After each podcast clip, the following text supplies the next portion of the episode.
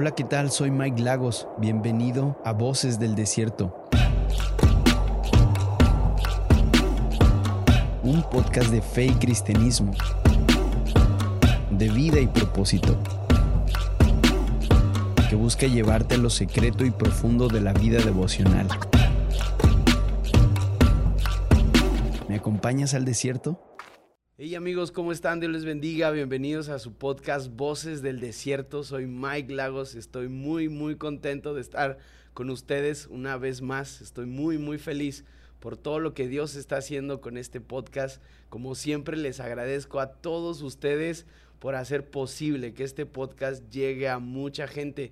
Gracias por compartirlo en sus redes sociales, en posts, en, en historias de Instagram en todas las plataformas. Ustedes han hecho posible que este podcast siga adelante. Y lo que les he dicho en los últimos episodios, el algoritmo de YouTube nos ayuda bastante cuando puedes ver el episodio completo. Además que sé que este episodio te va a súper bendecir, pero también nos ayudas con eso. Si aún no te has suscrito por algún motivo, bueno, pues puedes también suscribirte al canal. Eso también nos ayuda, activa las notificaciones para cuando tengamos un nuevo episodio puedas eh, ser el primero en saberlo. Y bueno, pues tenemos un invitado de lujo en este día y te lo presento a continuación. Edgar, Dios te bendiga, hermano. Qué placer, qué privilegio tenerte en Voces del Desierto. Bienvenido a mi casa virtual. Este es mi, pequeño hogar y de verdad que me siento muy honrado, muy privilegiado por tenerte aquí en Voces del Desierto. No, al contrario, gracias por, eh, por la invitación. Y ya teníamos rato, ¿no? Que estábamos tratando de, ya varios meses de coincidir para grabar el, sí, el podcast. Pero gracias por invitarme. Sí, por un motivo u otro de agendas no habíamos amarrado el, día, pero siempre he pensado que las personas que el Señor me ha permitido eh, tener en el podcast eh, se ha dado de una manera muy linda, muy, muy orgánica, eh, siempre se ha dado de una manera bien padre. Y no tenía ni idea que teníamos a tanta gente en común. Amigos, ¿no? Sí, amigos en común. Apenas que te recogí en el hotel, veníamos platicando y conoces a este, conoces a este, sí. Y luego yo te pregunté, conoces a este y estamos este, conectados de una manera bien linda. Y eso es algo muy hermoso. No, no, no lo sabía y, me, siento muy contento. no, al contrario. Gracias, gracias por la invitación.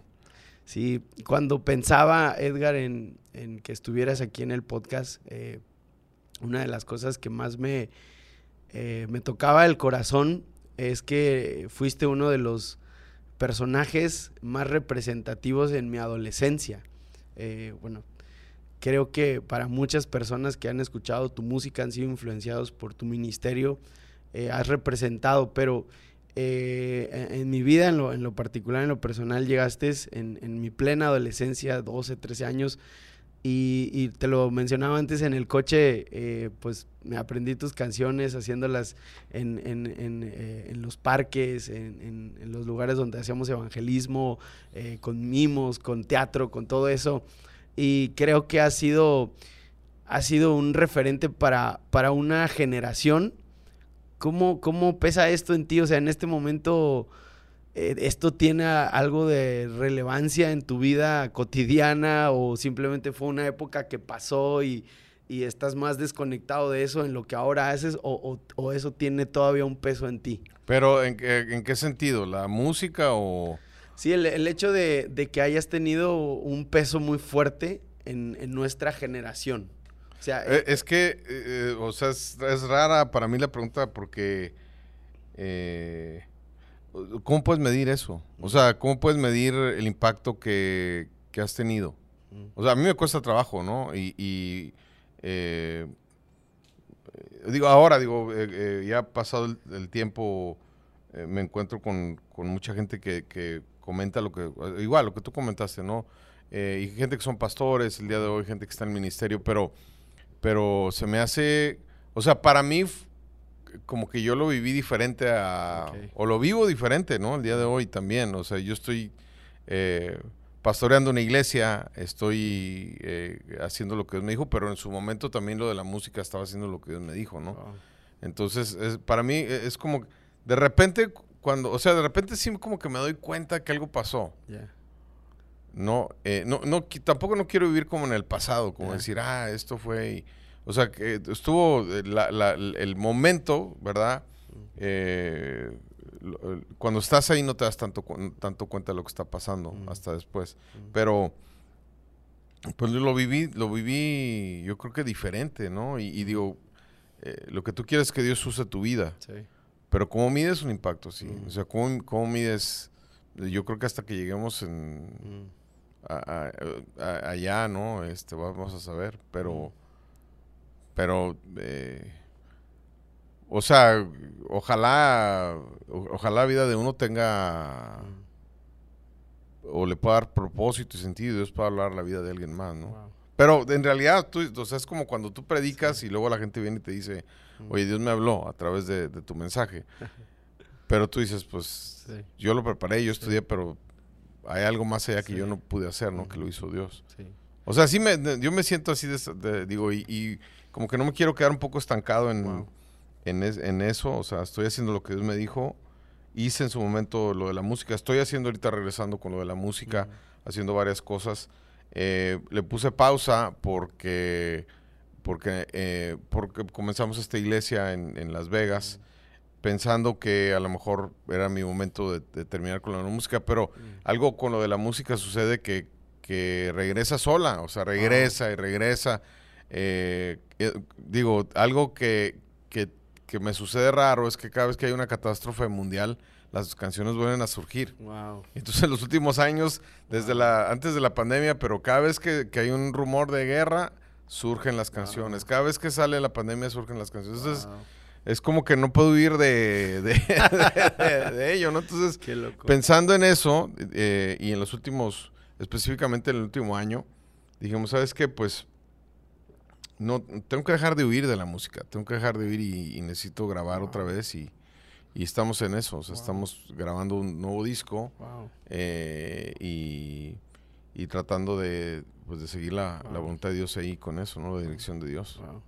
Es interesante porque eh, hace poco leía un concepto que es el concepto de envejecer bien, envejecer bien, Dignamente. dignamente. Y, y creo que las letras de tus canciones, o sea, es como si saltaran de generación en generación, pero siempre hay un vínculo que las conecta a todas con las generaciones, pero que también las conecta con el presente, ¿no? Claro. Y- No, sí, o sea, es que quizás es mi, lo, mi, mi esposa me dice el otro, estas, bueno, ahora estoy escribiendo estas canciones para este nuevo disco, que vamos a la mitad, ¿no? Ya tenemos la mitad de la producción hecha. Eh, estamos grabando videoclips, eh, obviamente que sacando sencillos y todo, pero me dice mi esposa, este, que escribo muy denso, me dice, no, es que de repente es que es demasiado denso, ¿no? Entonces, pero lo que sí me doy cuenta es que, eh, por ejemplo, ¿no? La canción de las últimas, No es Mayes Corazón. Mm, No, no te imaginas la cantidad de gente que me ha escrito para decirme que esa canción lo sacó adelante en un momento muy difícil de depresión, wow. especialmente en la pandemia, ¿no? Entonces, este... Pero eh, también igual, o sea, que yo tengo muchos conflictos, ¿no? En- en- con lo de la música, ¿no? Eh, yo escucho las opiniones de otros, eh, escucho, por ejemplo, a Marcos Vidal y, y sus opiniones acerca de la música y me alineo totalmente, o sea eh, eh, a lo que él dice, ¿no? La música es música, no, no, es, no, no, eh, tengo conflicto cuando alguien dice esta canción, eh, ahí donde tengo conflicto es cuando alguien dice, ¿sabes qué? Esta canción Dios me la dio. Mm, Y luego la canción está patas para arriba, ¿no? Entonces tú dices, no, pues Dios se equivocó, ¿no? ¿Qué, qué- qué mal escritor es Dios entonces, ¿no? Wow. Entonces, en ese, en ese sentido tengo conflicto porque tú no puedes atribuirle, Dios te puede dar la capacidad de escribir canciones, Dios te puede dar la, la creatividad, Mm, pienso que, que, por ejemplo, lo que yo hice, si era pensando en mi generación, o sea, pensando en, lo, lo que hemos hecho. De hecho, el- y es el tipo de música, yo no haría otra cosa, o sea, no, mm, no soy yo es- o- si hago otro tipo de música, ¿no? Entonces, pero eh, creo que uno tiene que tamer- también tomar responsabilidad de la parte creativa. O sea, Claro. sí es verdad, Dios dio la creatividad, pero lo que tú hagas con esa creatividad, Mm. tú eres responsable. Y sin quitarle crédito a Dios, más bien tomando responsabilidad de que alguien puede decir qué canción tan fea, claro, ¿verdad? O que, que- que no me gusta lo que haces, ahí se vale, claro. pero tú no puedes decir, ah, Dios me dio la canción, aunque Dios te la haya dado, ¿me entiendes? O sea, creo que sí hay una cuestión de responsabilidad ahí, es, es raro. Sí, claro. Y yo tengo mi conflicto con eso, ¿no? O sea, y, pero, pero, pero bueno, o sea, yo creo que, que, que tú tienes que hacer lo que Dios te dijo, ¿no? Y, y en, en su momento creo que ha sido y es, eh, eh, digo, escucha a la gente la canción de Hay una esperanza, que es la canción que quizás más me representa, pero todas las canciones, la idea o lo que trato es que cuando la gente los escuche, Mm.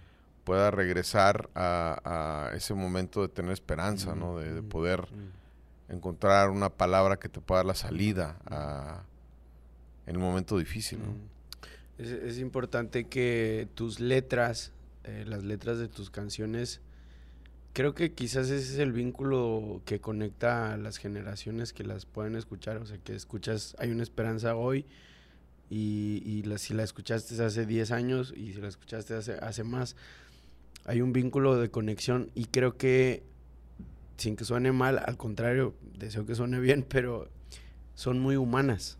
O sea, tus canciones evocan sentimientos humanos muy profundos, porque plantean y plasman realidades muy, muy a flor de piel, muy, muy, ¿cómo decirlo? O sea, que le pasa al panadero, le pasa al, carpintero, le pasa al, al- estudiante de universidad, le pasa al taxista, o sea, es una realidad.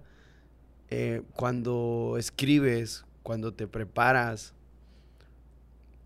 eh, ¿cuál es tu proceso de, de empezar a captar ideas y, y- y agarrar la- el lápiz, eh, el momento creativo, pero en el sentido de cómo conectas la realidad que estás viviendo con algo que Dios traiga a tu corazón para que esa canción hable? ¿Cómo es ese, cómo es ese proceso en ti? O, o sea, sí, sí tengo un... o- mire, yo, yo empiezo a escribir canciones y empiezan a grabar las canciones, las primeras, ¿no? Eh, eh, tenía 17, 18 años y tenía cinco canciones y una la había grabado, yo te comentamos ahorita, ¿no? Una la había grabado Marcos Witt, eh, habían grabado en el proyecto este de Alas de Águila, eh, eh, otra Edgar Rocha, o sea, tenía cinco canciones y ya las habían grabado. Entonces yo, Wow. de alguna manera, en ese momento no sabía, o sea, cómo fue que escribí esa canción, o sea, cómo que surgió. Eh, no, o sea, no había una manera, pero entonces cuando sabía que había algo de ahí de Dios, pero no sabía, no, no, o sea, no sabía cómo funcionaba. Entonces, eh, fui, cuando fui a la escuela bíblica, había un maestro ahí que era el director de alabanza y él dio un curso de, de ¿cómo se llama?, de composición. Ok. Eh, eh, y ahí, eh, buenísimo, ahí en ese curso de composición supe lo que hacía. O sea, su- o sea como que me, ordenaron las ideas. Es decir, ah, así es como escribes y es un, Wow. es un proceso. Pero tú lo hacías Naturalmente. natural. Wow. Exactamente. Pero entonces ya cuando tienes el proceso bien delineado, es más fácil porque eh, ya sabes dónde empezar y dónde te atoras y dónde... Mm. O sea, dónde empezar, qué hacer en medio y dónde terminar y dónde te, no te estás atorando para que no salga la canción. Entonces, pues... eh, y de ahí, bueno, he estudiado diferentes maneras de escribir canciones, eh, pero casi siempre tengo, sigo ese patrón, ¿no? Ok. De- digo, dato curioso, pasan los años y entonces eh, ya estaba yo viviendo algo en, en México, eso fue en Dallas, el que tomé las, las clases. Me encontré un amigo de la escuela bíblica, habían pasado muchos años, y este maestro de, de- de- que te digo que me dio las clases era el director de alabanza de Cristo para las Naciones Ok. en, en Dallas, y vivía ahí cerquita donde vivíamos, tenía niños chiquitos. Y entonces me dice, pasan los años, me dice, me encuentro un amigo en México, me dice, oye, ¿sí sabes qué le pasó a, a este, al, a Kevin? Le digo, no, no sé qué le pasó. Dijo, no, pues sus hijos hicieron una banda y se hicieron súper famosos en Estados Unidos. Le digo, ah, sí, le digo, sí. ¿Y cómo se llama la banda que hicieron? No, pues los Jonas Brothers. No. Y entonces me meto a investigar Wow. y resulta que Kevin Jonas, el papá, Wow. fue mi maestro de composición. Entonces, este, Wow, qué dato curioso. Entonces puedo decirlo, ¿no? Entonces Ya, imagínate, yo tenía sí. mis hijas chiquitas y les digo, oigan, ¿no? ¿Qué creen, verdad? Que el papá de los Jonas Brothers fue mi maestro. ¿no? Papá, llévanos con tus amigos. Le digo, no, no son mis amigos. le digo. Pero, sí, dato curioso. Pero, sí, o sea, es un, es un, obviamente, eh, o sea, no, no es que las canciones nazcan de nada. O sea, las canciones nacen de algo. Claro. Las canciones Y yo creo que igual que los mensajes, o sea, de qué, qué estás leyendo, qué, qué estás tratando de escuchar de Dios. Y, y, eh, eh, creo, que, creo que todas mis canciones empiezan con una idea. Mm, O sea, ¿qué es lo que quieres comunicar? Y después de la idea, hay obviamente que un- cuestiones técnicas de la estructura, eh, por dónde va a empezar, Claro. este, pero, pero casi todas empiezan con una idea, ¿no? Este, mm, eh, y, y bueno, de ahí es, va- es mucho de, de regresar y, y una vez más escuchar la canción, Claro. una vez más y ver dónde está fallando, si el coro, el puente, los versos, y regresar, regresar hasta que tú dices ya está terminada. Está. Pero entonces después de eso se le enseñas a las personas más cercanas Claro. Y entonces eh, toda la gente te va a decir que está bien la canción. Entonces una de las cosas que nos decía Kevin Jonas era que, que no le creyeras a la gente, más bien que vieras cuál es la reacción. Wow. Y entonces la reacción te va a decir si está buena o no la Wow. canción. Wow. Entonces, eh, pues eso, eso hago. O sea, escribo una canción y luego me siento y se la tocó a varias personas que conozco, que no conozco.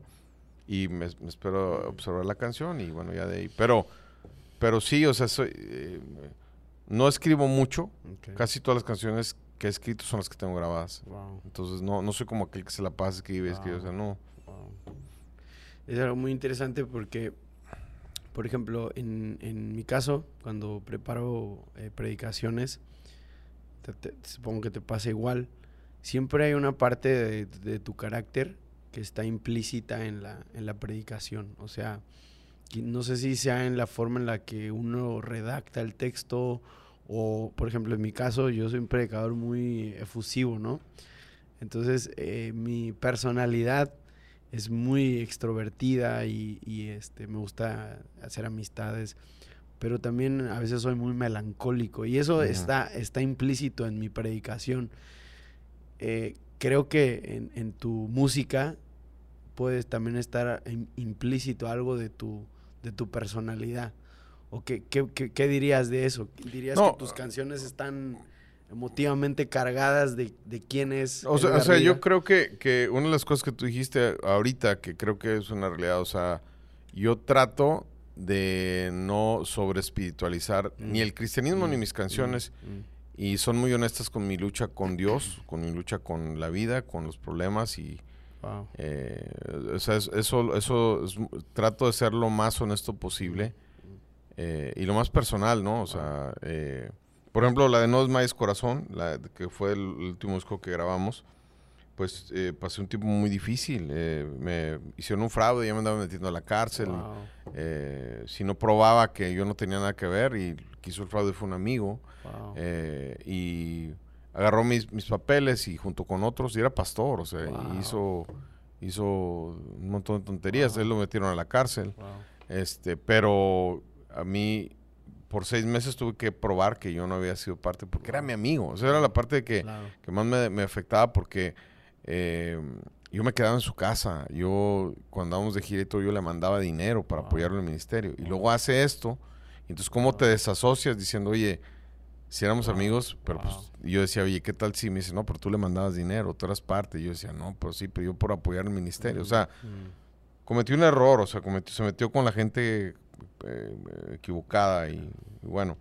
Pero en los seis meses eh, a mí me, me empezaron a dar ataques de pánico Wow. porque yo, yo decía, bueno, acabo de empezar la iglesia, tengo mis hijas chiquitas, ¿qué tal si no puedo probar? Entonces me decían, no, pues es un millón de dólares la multa o- o- y 30 años de cárcel. Entonces yo dije, no, pues si no puedo probar, pues ya se acabó aquí todo, ¿no? wow. Entonces fue un tiempo muy difícil, me empezaron a dar ataques de pánico. Después de seis meses que me fui a presentar, abogados, este, eh, un dineral que gastamos en abogados, dinero que no tenía, que tuve que pedir prestado con gente, este, miles de dólares que quedamos ahí. Entonces, en- después de seis meses me llegó una carta diciendo pues que no encuentran nada en mi contra. Y entonces, pero yo me quedé mal wow. psicológicamente, o sea, tú no te explicas lo que es un ataque de pánico hasta que lo, o sea, yo decía, yo tenía amigos que habían tenido, decía, pues, ¿cómo les va a ataque? Confíen en Dios, ¿verdad? Pero cuando ya lo experimentas es algo va que va más allá, el- tu cerebro te traiciona. Wow. Y entonces, en base a eso, yo escribí esta canción, No es Maíz Corazón, porque dije, bueno, si yo fuera si yo fuera a preguntarme a mí mismo, oye, tengo esta circunstancia, ¿cómo salgo de ahí? ¿Qué le diría? Y entonces escribí esta canción, No es más corazón, ¿no? Este, perdona la traición, haz a un lado del dolor, sécate las lágrimas, sigue adelante. O sea, yo me la autoescribí a mí la canción. Y este, y pensando en, ¿sabes qué? Pues ni modo, el dolor va a pasar y todo, pero tienes que tienes familia, tienes hijos, tienes que seguir adelante. O sea, a pesar del dolor, a pesar de que te duela, pues siguen confiando en Dios, ¿no? Y, y, ahí así nació. Ahora, creo que ese disco, el de No es Corazón, todo tiene ese, esa, está, lo hice con, con mucho... Es quizás el disco más personal y el que menos me gusta, porque es el que lo hice más, este, como con miedo, como con, o sea, estaba saliendo una etapa rara, ¿me entiendes? Pero ahí tú escuchas las canciones, una canción que se llama Mi Clamor, que dice, o sea, eh, habla de precisamente de los momentos más oscuros, ¿no? Y que Dios dijo que si clamas a mí, yo te responderé, pero hay un momento donde estás clamando y todavía Dios no te responde. O sea, cosas, circunstancias que son una realidad en la, en la vida cristiana. No todo es un triunfal, triunfalismo en el cristianismo, o sea, eh, y yo trato de, o sea, creo que, que a veces la iglesia eh, en medio de todos los testimonios de poder y en medio de, de, querer vender un evangelio triunfalista, hace mucho daño al deshumanizar a la persona y los problemas y las circunstancias. A veces los, los, problemas y las circunstancias son pruebas y son reales, o sea, eh, el apedrear a Esteban es real, ¿me entiendes? El que murió apedreado es real, el, el que murieron todos los, los, los discípulos por la causa de Cristo eso es real, pero, pero creo que creo que el día de hoy el, evangelio de la prosperidad no, no, no, nada más en el área de doctrinal, ¿no? de, sino en el área de, de que tienes que ser próspero, de que tienes que de alguna manera proyectar un ministerio exitoso. Creo que todas esas cosas a veces presentan un, cristianismo irreal, ¿no? Entonces, eh, yo creo que, que, pues que uno tiene que ser honesto y, real, o sea, creo que Dios no tiene problemas con eso. Nosotros queremos proyectar este una, imagen, de éxito, de verdad, y, la verdad es que no, pues a veces la vida es otra cosa, ¿no? Creo que ese tipo de mensaje, ese tipo de visión o ese tipo de perspectiva conecta al 100% con esta, con esta generación, porque es una generación que creo ya se está hartando de lo, de lo fake, de lo falso, de lo, de lo, de, lo plástico, de lo artificial, porque por, eh, venimos de una era plástica, ¿no? De una era pop, de una era este, ¿cómo decirlo?, de, microondas, de, rapidez, fast food y todo esto, ¿no? Entonces creo que esta generación, parte del conflicto que tiene con la iglesia eh, es que muchas veces la iglesia no proyecta las realidades de la vida. Y, la realidad de, esta generación es una realidad muy cruda, muy, cruel. Tú vives en una ciudad compleja, ¿no? Estás en Las Vegas, en Estados Unidos, es una ciudad compleja, con situaciones sociales. Eh, he escuchado algunas cosas de Las Vegas y no sé si creerlas o no creerlas, pero he oído muchas cosas. Pero siento que a veces esta generación viene a la iglesia y como que no encuentra un lugar. O sea, Oye, pero a ver, yo, yo te más bien yo te cuestiono a, ti, ¿no? Eh, eh, decirte, a ver, si esta generación no se halla con el modelo de iglesia que hay. Porque lo sienten sobre espiritualizado o lo sienten no real. ¿Cuál es la respuesta? O sea, yo te pregunto a ti, ¿no? O sea, eh, ¿qué, Y es algo que yo me he preguntado también, ¿no? No, no ahorita, es algo como que, que, yo digo, a ver, este...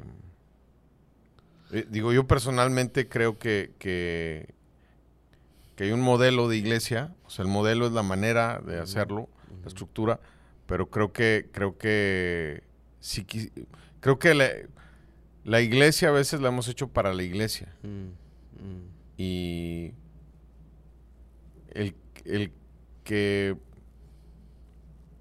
el, el querer alcanzar a más personas, el querer te hace pensar de una manera diferente, ¿no? No sé, o sea, es- son temas complejos y complicados, ¿no? sí, este, sí. Yo queriendo Claro. alcanzar, yo estando en. Las Vegas también, o sea, la iglesia donde estoy es, es una iglesia para el que no iría a la iglesia, entonces...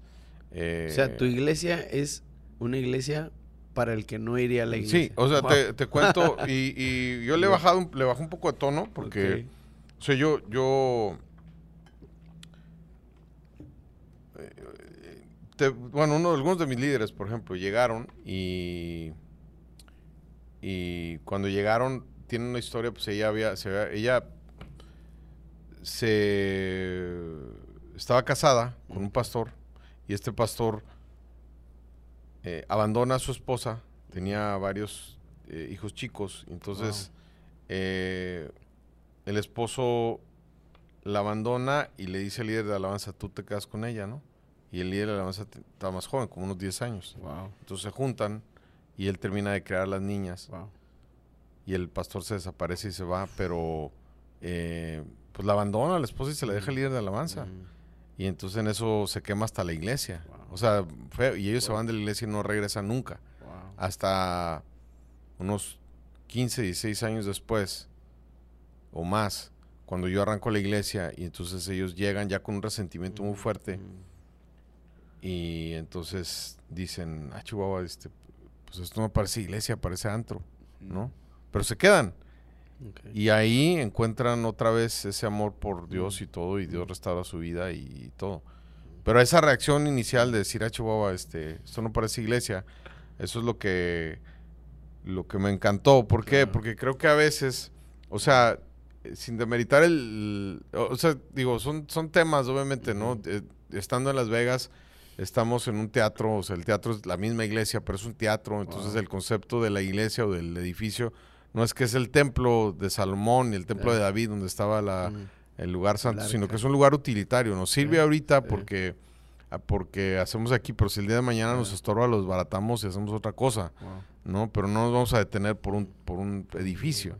Lo cual, obviamente que te encuentras que, que es un gran problema porque pues conseguir un edificio y todo acá. sí. Pero, pero sí, este, eh, es, es un lugar ut- utilitario eh, para nosotros en la iglesia, ¿no? Entonces, eh, Las Vegas es, es un lugar, o sea, el mundo, el mundo, el mundo está ahí, pues, o sea, el- y- y historias, historias que, que, que hay de la gente que está ahí, las Wow. historias más raras ¿eh? que te puedas imaginar. O sea, yo lo he platicado a amigos y no me la creen, creen que me, la me las invento, pero no, o sea, son, son, son ¿Qué tan cierto es que una es Las Vegas que todos vemos y que todos conocemos? Ah, claro. Y otra es algo que hay abajo, o sea, Ah, un- literal abajo. Ah, hay, hay un, sí, hay- o sea, sí hay un, una, una, una comunidad que vive en las alcantarillas. Eso es real. Sí, es real, Wow. totalmente, totalmente, este... Qué loco. No, o sea, Las Vegas es, o sea, es el mundo, o sea, digo que te platicara todos los casos Wow. que tenemos ahí en la iglesia que, o que hemos tenido, no, no te, no, no te la, Wow. no, te- no- no- no me la cree la gente, pero pues, Pero la iglesia debe estar ahí.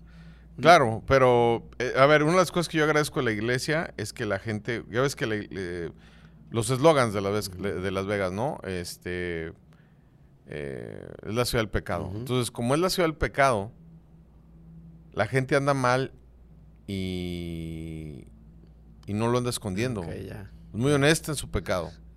O sea, no es que esté chido, pero lo chido es que en otros lugares la gente anda pecando y se, se esconde. ¿verdad? Para que no lo vean y Ya. ahí les vale, o sea. Ya, ya, ya. Entonces ahí es, es más fácil que alguien se arrepienta porque Wow. ando mal, ¿sabes? Que ando mal y Wow. necesito la ayuda de Dios. O ando mal y no quiero la ayuda de Dios, ¿no? Pero en otros lugares, pues la gente quiere aparentar, ¿no? Wow.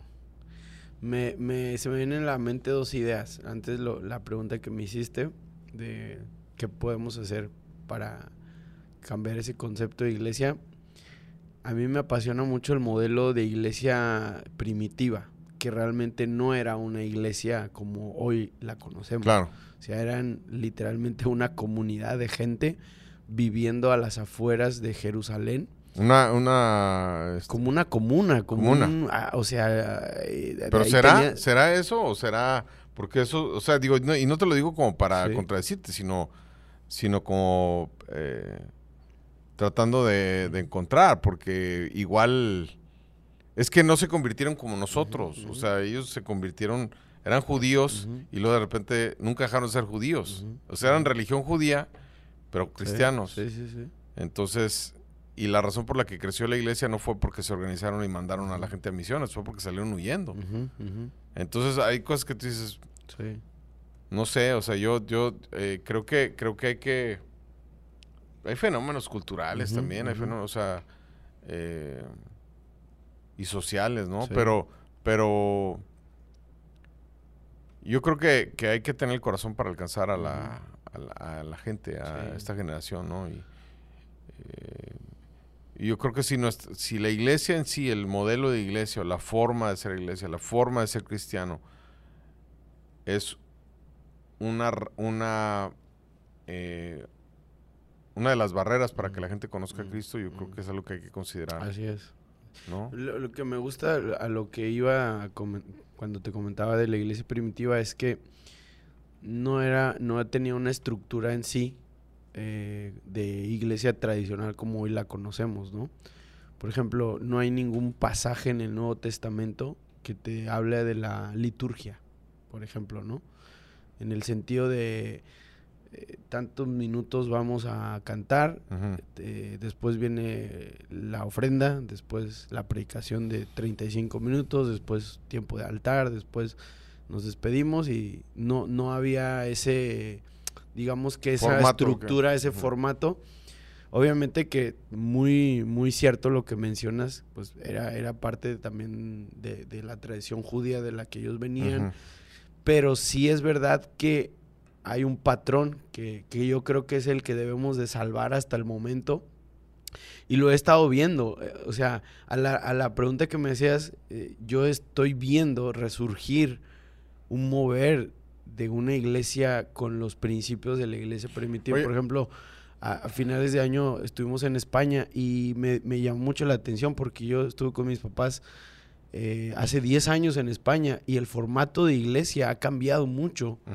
Y es un formato así, o sea, por ejemplo, me tocó estar con Alex San Pedro y, y parte de su equipo, y ellos eh, en, en su, en su formato de, de liturgia han introducido nuevos, nuevas formas de poder interactuar. Y a lo, a lo que iba, que creo que es el vínculo que se debe de salvar hasta el momento y el que debe de, de- de rescatarse, es el pensamiento de que todas las cosas las tenían en común y era un lugar multiusos. ¿No? O sea, que no nada más era un lugar donde vas, cantas horas, predicas, sino que es un lugar para vivir. Claro. No sé qué piensas de eso.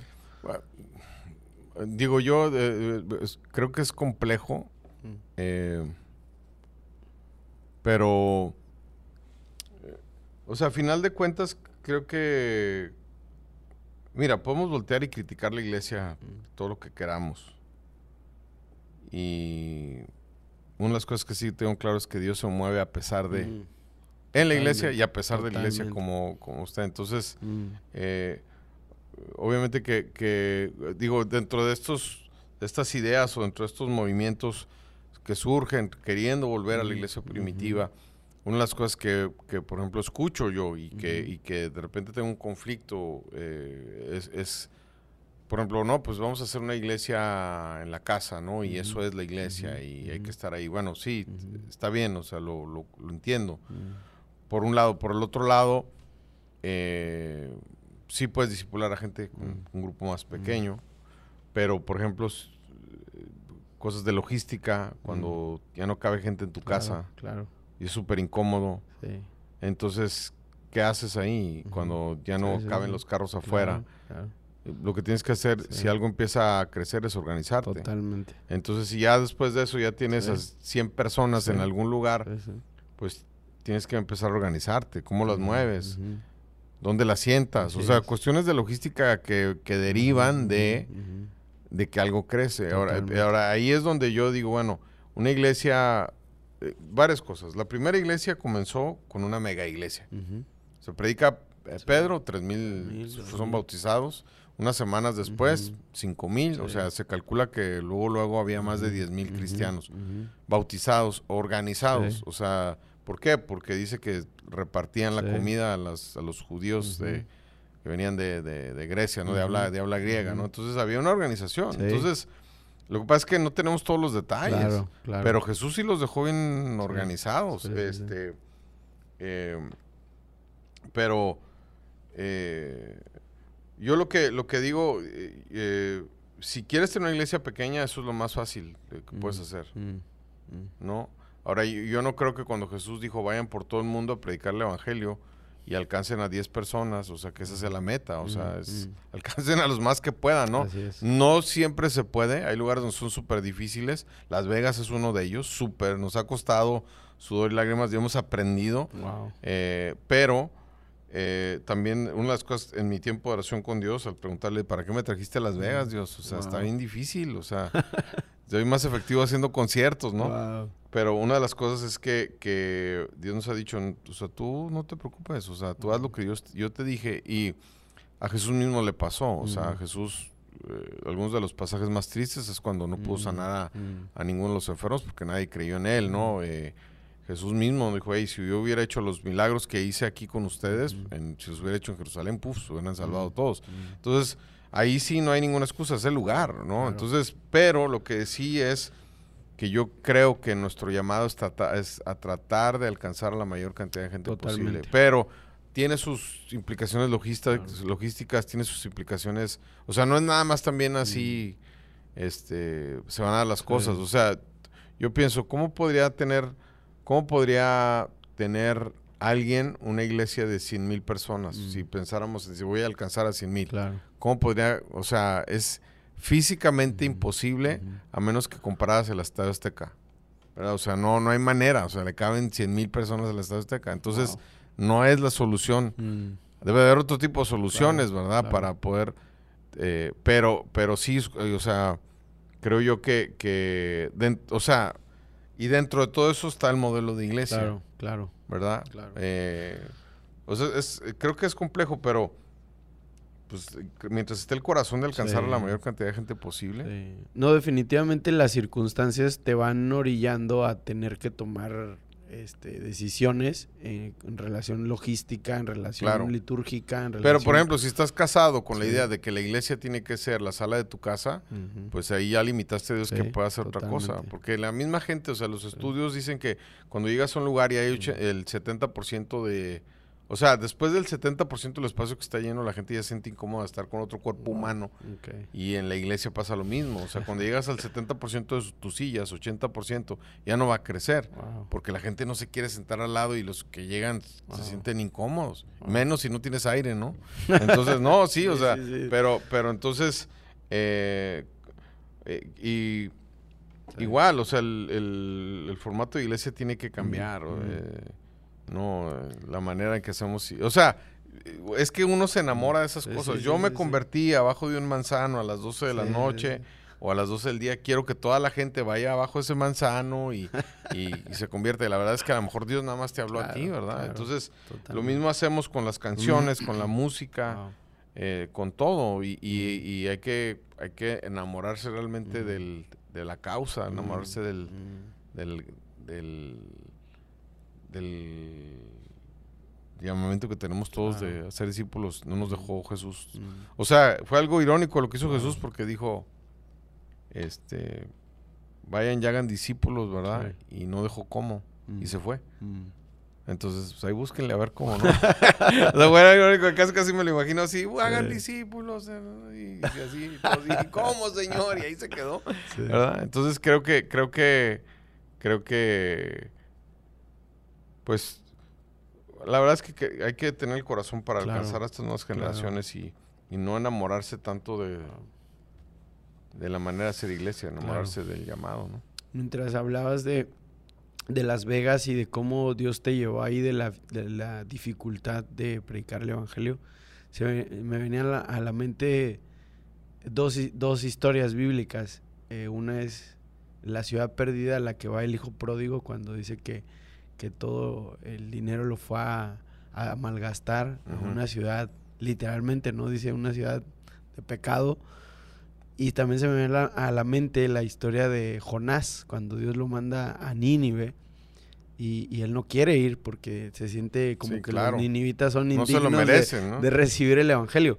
Pero eh, la, la cuestión es que Dios también quiere resplandecer en ese lugar. O sea, Claro. Dios quiere resplandecer en Nínive. Dios quiere resplandecer. Porque no es el mismo caso que, por ejemplo, Sodoma y Gomorra. Aunque inclusive Sodoma y Gomorra... Claro, tuvieron su le- oportunidad y no la aceptaron, no, Dios- no y la Dios le- tomaron. Le, dice a Lot, ¿no? Si hubiera 50, si hubiera, o sea, mientras hay esperanza, mientras hay un alma que quiera Claro. escuchar el evangelio de Jesucristo, ahí está Cristo, ¿no? Y me, me- me gusta mucho ese pasaje donde dice que ni las mismas puertas del Hades prevalecerán en contra de la iglesia, ¿no? Entonces, ¿cómo, cómo preparas, Edgar, tus predicaciones para cada domingo sabiendo que, que puede llegar toda clase de, de individuos con situaciones complejas, digo, como las hay en todo el mundo, pero quizás se agudizan o las ves tú de una manera... ¿Cómo, cómo te preparas? No, o sea, eh, bueno, gra- gracias a Dios tengo, estoy dentro de esta organización que, que, si somos honestos, los gringos nos llevan Mm, como 150 años de sí, ventaja en sí. muchas cosas, ¿no? Entonces, he aprendido un montón, son, son muy profesionales, Mm. eh, o sea, no profesionales de, de, de plástico, sino que se la creen, ¿sabes? Claro. Que esto es, esto es el ser pastor y hay que cuidarse y hay que hacer esto y hay que hacer lo otro. Entonces, eh, en ese sentido yo he aprendido mucho y también de cómo comunicar. ¿no? De, de- de- de, eh, una de las, digo, eh, como está el mundo ahorita, obviamente hay muchos temas que la Biblia está en contra, pero que lo- o, o que la Biblia habla que son pecado, pero que los temas son politizados. O sea, no necesariamente eh, tú puedes estar metido en eso, pero ya tienes una opinión. claro, claro. Entonces, eh, una de las, de las cosas, por ejemplo, que, o de las, de las, está en los reglamentos, de los Ujú. reglamentos que no podemos hablar desde el púlpito de nada que esté polarizado. O sea, ni política, eh, Wow. temas, por ejemplo, de lo que está ahorita de, de identidad de género, cosas de ese tipo desde arriba, no los, no los podemos tocar, porque Wow. si lo haces, la mitad de la iglesia se te va a ir. Wow, wow. Entonces, pero desde la trinchera ahí es donde sí, ah, si alguien llega y te dice, oye, ¿sabes qué, qué piensan de esto? ¿Qué opinan? Entonces ahí sí, ahí sí podemos decir, mira, pues la Biblia dice esto. Claro, wow. Pero sí son, son cosas, o sea, son, pero por el otro lado también experimentas mucho lo de la, lo de la gracia, porque la gente llega en realidad mal Wow. y no cambian de la noche a la mañana y los tienes ahí sentados, Mm, mm. ¿no? O sea, yo te, te cuento un caso de, de una familia, ya ahorita ya no, no van, pero yo los conocí como pareja. Mm, una muchacha, ella era de, de, creo que de Guadalajara y el- por ahí, todos dos por ahí, ¿no? Pero llegaron y con un montón de niños por un lado, un montón de niños por el otro lado. Y entonces ya pasa el tiempo y, y entonces eh, empezamos a, eh, eh, o sea, ya me cuentan su historia, ¿no? Él había sido cristiano, él estaba casado con, con otra mujer, iban a la iglesia. Ella era mesera en Las Vegas, estaba bonita la muchacha, pero tenía uno o dos hijos también con matrimonio. Entonces, él conoce a esta chica, se vuela y deja a su esposa, Wow. la abandona. Y entonces eh, empiezan a tener una vida juntos Mm, y tienen niños juntos. wow. Y luego después de eso eh, empiezan a tener problemas matrimoniales. Mm. Entonces él la lleva a ella a la iglesia para ver si ella conoce a Cristo. Mm, Porque ella había conocido a Cristo, pero pues ya la había embarrado, ¿no? wow. Entonces, cuando llegan a la iglesia, pues por eso era una familia grande, porque eran los niños de él Yeah. solos, los niños de ella solos, Sí. y luego los y juntos. juntos. O sea, ahí, ahí fue donde, donde o sea, ese es- ahí es donde los, los conozco. Claro. Wow. Y entonces lo que hicimos es que eh, empezamos a leer el Nuevo Testamento, ¿no? De, eh, entonces leímos el Nuevo Testamento y entonces ella me manda un texto un día. Me dice, oye, Edgar, me dice, tengo una pregunta. Me dice, ¿a qué me preguntó? Me preguntó eh, si algo, no me acuerdo perfectamente, pero en, el, en, el, en, la línea de, oye, este, según lo que dice la Biblia, algo así, no me acuerdo, pero la pregunta era algo así, según lo que dice la Biblia, este, yo estoy en adulterio. Wow. Así. Y entonces esas veces que, y por, por esto y por esto, entonces esas veces que lo lees, ¿qué le digo, ah? Y entonces, porque seguramente estaba leyendo en ese momento lo que dijo Jesús, ¿verdad? Y entonces le digo, pues es que no hay muchas respuestas, ¿verdad? Entonces, según lo que dice la Biblia, me dijo, ah, ok. Eh, a la semana se dejan y como a las dos semanas ella se bautiza. Wow. ¿No? Entonces, pero son de esas historias que tú dices, bueno, Dios es el que... Sí, sí, sí, pero, pero ese, o sea, de esos casos, o sea, tengo así eh, muchos, muchos casos este, buenos y malos. no, o sea, sí, de, de, de, ese tipo, ¿no? Pero pues es Las Vegas, o sea, es, es, un día llega uno y pastor, quiero hablar contigo. Llega y me siento muy mal. ¿Qué pasó? Dijo, no, es que no he dormido nada. y luego dijo, no, es que me compré algo y me lo eché. O sea, una tacha o algo. Dijo, pero yo creo que me vendieron otra cosa que no y me siento muy mal. Y yo, pues acuéstate aquí en el sillón, agua. Y luego yo pensando, oye, si se me muere este aquí? o sea, de ese, de ese tipo de cosas, ¿no? Y, en otra ocasión también lo fui a sacar de la cárcel al mismo. Este. Eh, tenemos, hemos tenido muchas parejas mm, homosexuales sentadas, este, el, eh, es, es, complicado, os doy cuenta que teníamos, eh, e, eso sí, hemos tenido muchos, ¿no? Entonces, tenemos una pareja que llegaba, ¿no? Que llegaba constantemente y entonces, de esas veces que en el Facebook te salen, este los sugeridos, ¿no? Amigos sugeridos. Entonces me sale uno de ellos y entonces le doy clic a las fotos de su perfil y entonces se están besando en un perfil y luego en la otra se están casando de blanco los dos y luego entonces le doy vuelta y sale una foto mía. y, entonces ya en el detalle decía nuestro pastor y que no sé qué, ¿no? Ok, yo, yo no tengo problema con eso. O sea, lo que yo quiero es que estén ahí sentados escuchando la palabra de Dios y Dios los toque. La bronca fue cuando un día se agarraron. O sea, tuvieron una bronca y se agarraron de agarrarse. De... Pero no es lo mismo tener una discusión matrimonial entre un hombre y una mujer a que dos hombres se agarren, ¿no? Entonces se agarraron y entonces uno de ellos vino a pedir consejería matrimonial. ¡Wow! Y entonces eh, con mi esposa. Entonces ahí mi esposa le tuvo que sacar la Biblia y decirle, mira, esto es lo que dice la Biblia. O sea, nosotros te amamos a ti, qué bueno que estás viniendo, esperamos que Dios toque tu vida pero no hay una respuesta para lo que tú quieres, porque la Biblia dice esto. Y bueno, ahí dejaron de venir. Wow. Pero eso me ha pasado varias veces. O eh, otra ocasión llegó una, una, pareja ya grande y este y pues se vinieron de, de, México y se casaron y todo. Y todos los domingos los tenía ahí sentados y ella me decía, ¿sabes qué? Yo quiero estudiar la Biblia. Una de la, la más dominante en, la relación. Yo quiero estudiar la Biblia y todo. Le digo, pues estudia. Entonces, estuvieron yo creo como un año. Y luego un día me habla y me dice, ya nos vamos. Al, final, le digo, ¿y, y, a dónde van? No, pues vamos a ir a otra ciudad. Le digo, ¿por qué? Dijo, es que, ¿sabes qué? Me dijo, es que la vida no es lo que yo me imaginaba. Las dos. Y entonces las dos empiezan a llorar. Wow. Y pues, ¿sabes qué hice? Pues las abracé y lloré con ellas, O sea, porque tampoco no hay una solución fácil, o sea, empiezan a entrelazar sentimientos, relaciones y este y, pobres, ¿no? Este, pero como ese caso, o sea, yo no sé si es normal, pero en Las Vegas es común, o sea, es común, mm. ¿no? Eh,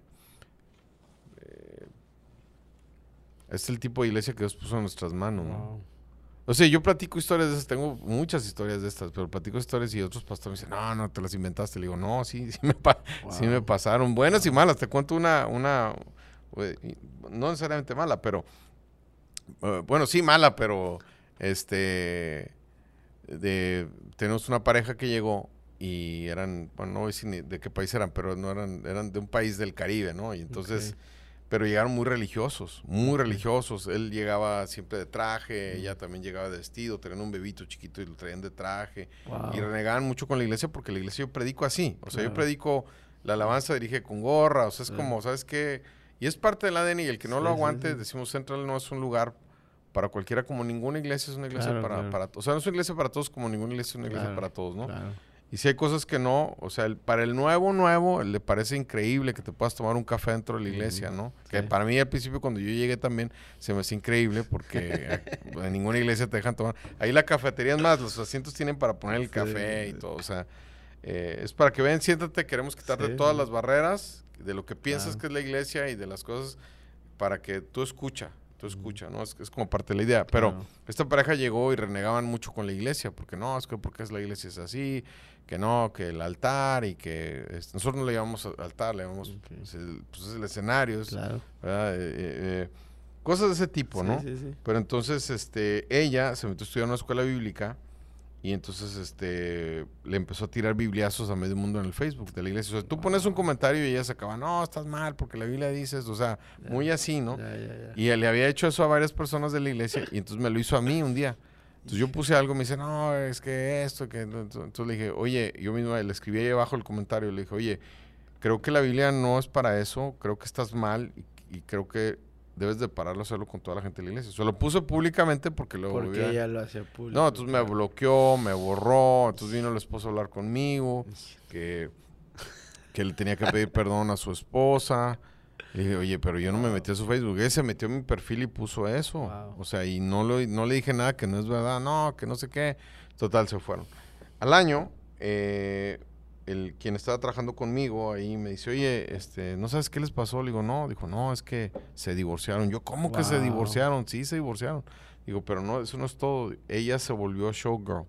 No te Entonces, creo. ¿cómo? Sí, o sea, esas chicas que, Qué cosa. este, pues en los puras plumas, men. Wow. Y este, entonces, eh, digo, me la encontré. luego, entonces, no, entonces me, me- me dice, mira, entonces me enseña, yo estaba bloqueado y me enseña las fotos de ella Wow. en, en, el, en el Facebook. Y pues las fotos era, era, o sea, yo, yo lo que a mí me sorprendió era cómo una Claro, persona de claro. tanta religiosidad se va al otro Al extremo, Mm, De, mm. de ser showgirl. Wow. Y, me, y me la he encontrado en la, en la, en la calle. Wow. O sea, ahí en Las Vegas, o sea, como de las que se toman la foto y todo en las plumas. Entonces, ahí traigo unas fotos. No, no es cierto, no. me mata mi mujer. no, no, pero sí me la he encontrado, ¿me entiendes? Pero, pero sí, este, dices, ¿cómo, cómo de una- Y la ciudad es voraz, oye, este... No sé, men. O sea, Las Vegas es... eh, hay muchos casos de mujeres que abandonan a sus esposos por irse de, de fiesta, de party. Wow. Y abandonan a su familia, a sus hijos. Muchos. O sea, me ha tocado más eso que hombres. Wow. Es rara, la ciudad es rara. Entonces, es, eh, tengo un amigo que dice, no, es que aquí el- hay una densidad que oscura que se Mm. siente desde que llegas, ¿no? Hay un engaño, hay un... Wow. Es, pues es el mundo, es el, Wow. es el mundo. Entonces, digo que cuento ese tipo de historias y la gente me dice, no, te las, ¿De qué libro de anécdotas te las inventaste. Wow. Tengo otras, tengo otras buenas. Qué tremendo, bro. Es, no sé, o sea,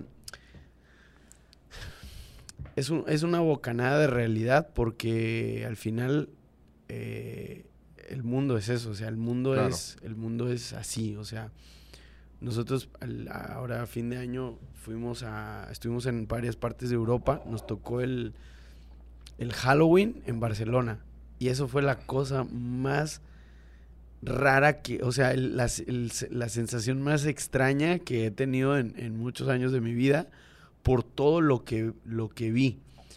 Eh, eh, pues todo el tema del orgullo y Ajá, el tema en- de en Halloween. En Halloween, Ajá. en, Barcelona.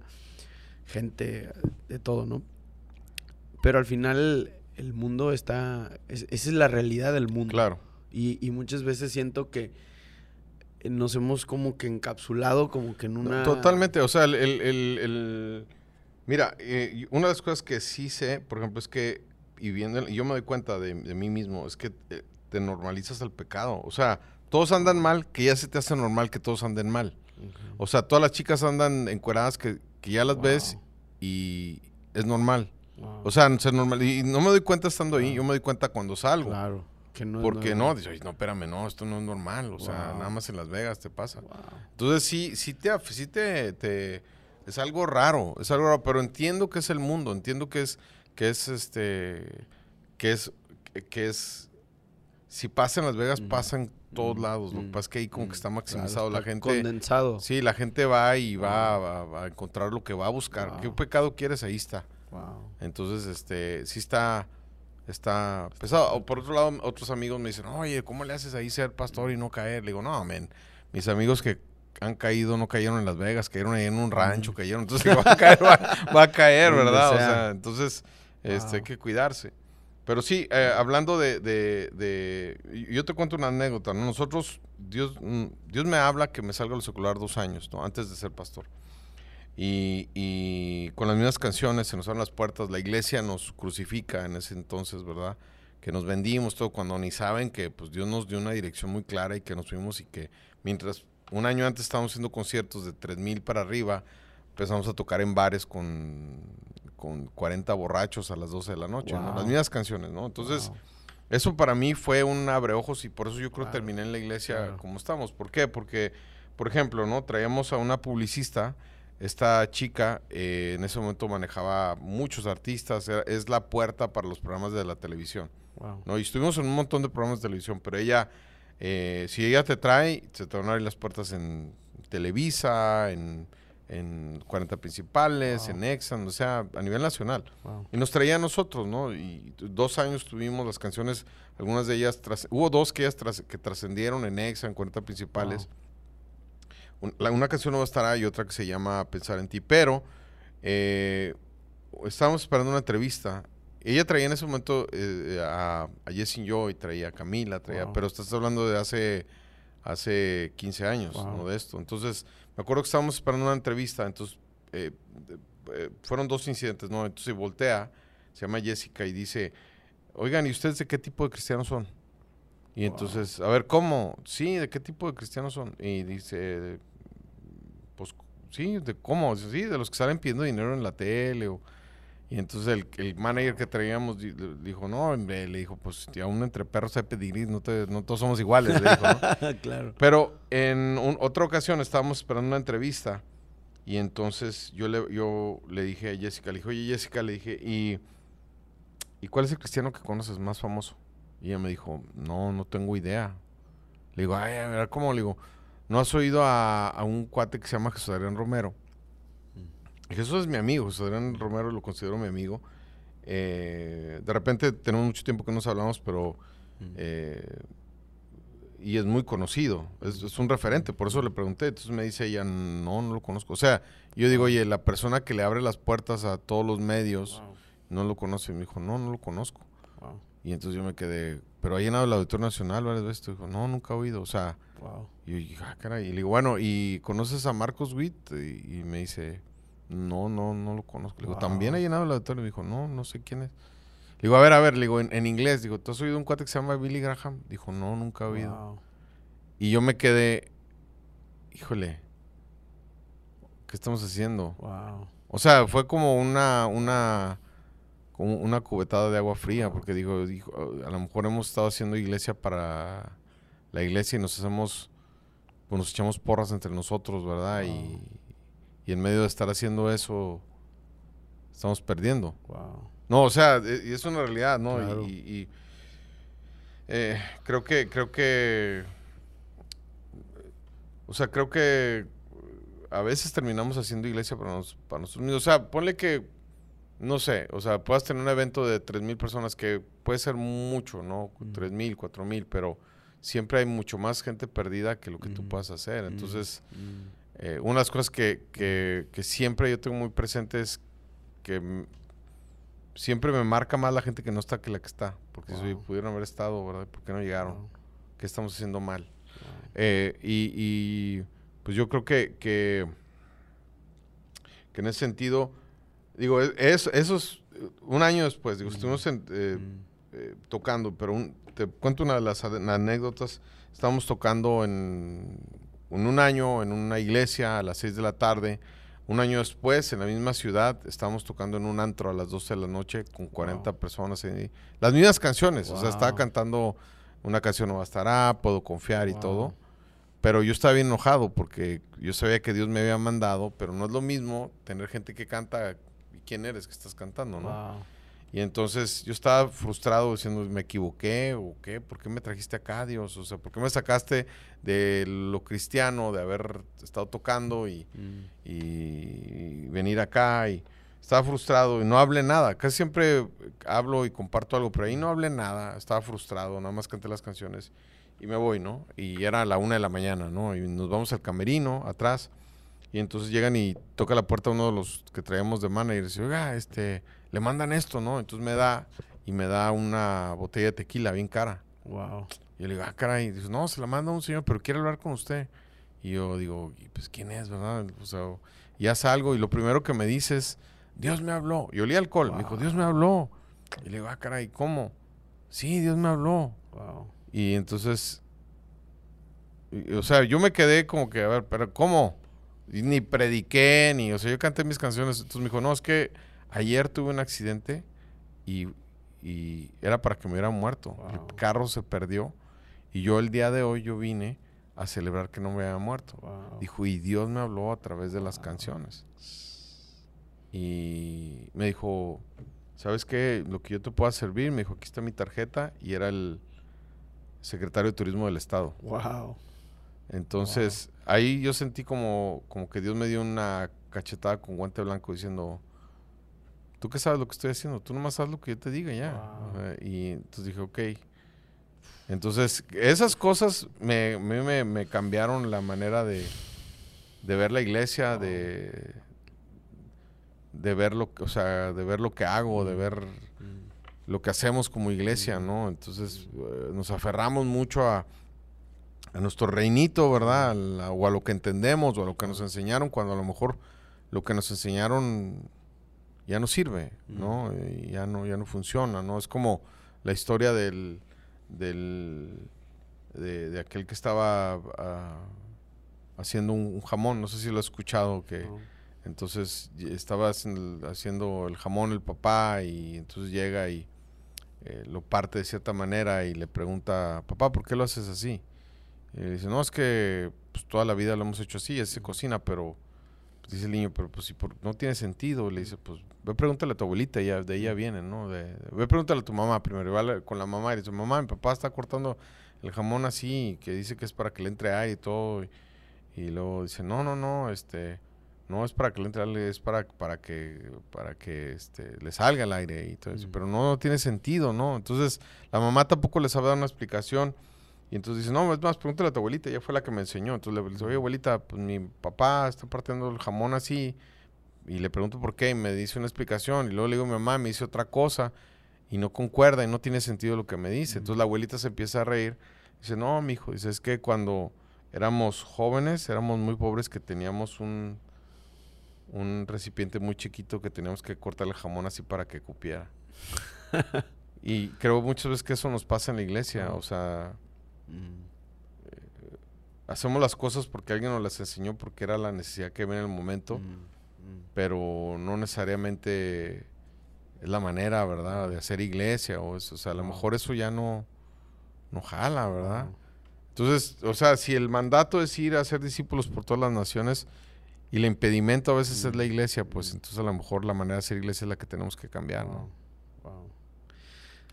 Son demasiadas cosas las que vienen a mi mente escuchándote porque creo que puedo entenderte en un, en un cierto aspecto. El, el ministerio de las misiones es un ministerio muy complejo a la hora de la adaptación cultural. Y la adaptación cultural muchas veces eh, como que la línea, la, la, como que no, no, no, como que no sabes bien dónde está la línea fina entre lo que es cultural y lo y, y donde cruzas la línea donde ya no es cultural, sino que se convierte en algo que daña a la persona eh, y se convierte en algo, digámoslo, pecaminoso que daña a la persona. Por ejemplo, ¿como qué? Por ejemplo, eh, por ejemplo, una de las cosas que me llamó mucho la atención cuando llegamos a España fue que todos los jóvenes hacían algo que le llaman el botellón. Ujú. Y ellos se reúnen desde, lo- desde el viernes en la, en la tarde, como tarde-noche, en los parques, con alcohol, drogas, y eso es toda una rutina. A mí me tocó siendo adolescente. Pero todos, todos, todos lo hacen. O los de la iglesia. No, no, no, o sea, no, o sea, en general. O sea, es como una práctica, O sea, también los de la iglesia. en algunos sí. O sea... bueno, Pero no es como que el grupo de jóvenes vamos a hacer el botellón. No, no, no, no, no, sino como que algo cultural en, en el lugar, ¿no? Y, y es como una rutina de que viernes en la noche, en tarde vas al botellón, te, eh, te drogas, tomas, y luego de ahí vas al antro, y luego de ahí vas con mujeres, y, y a mí me tocaba mucho llegar, por ejemplo, el lunes a la escuela fresco, ¿no? Y mis amigos pues vomitando y mal y, y, son esos aspectos de la cultura donde eh, tienes que hacer el esfuerzo, ¿no? Y a lo mejor aquí es donde quiero hacerte una pregunta que creo que es la pregunta rigor. Siéntete con libertad de contestarla como quieras hacerlo. Eh, pero creo que es una pregunta clave para como seguir avanzando en este pensamiento de seguir predicándole a esta cultura con esa pasión, pero también con esa libertad, pero también con ese apego, ¿no? De, de saber que estás en, en las escrituras, ¿no? Porque yo me lo pregunté, alguna vez me lo pregunté de manera muy honesta y muy sincera, y, y es, ¿cuál es el, cuál es la línea? O sea, ¿cuál es la línea que lo tengo claro, por ejemplo, en el en el caso de Jesucristo? Y creo que ahí es donde quizás sea bueno anclar el pensamiento. Por ejemplo, Filipenses, el apóstol Pablo dice, hablando de Jesucristo, que vino, se despojó de sí mismo, tomando forma de siervo, humillándose hasta la muerte y la muerte de cruz, por lo cual el Señor lo exaltó. Sigue el pasaje, ¿no? Cristo se, se humilló, se hizo hombre, se encarnó para alcanzarnos, ¿no? Claro.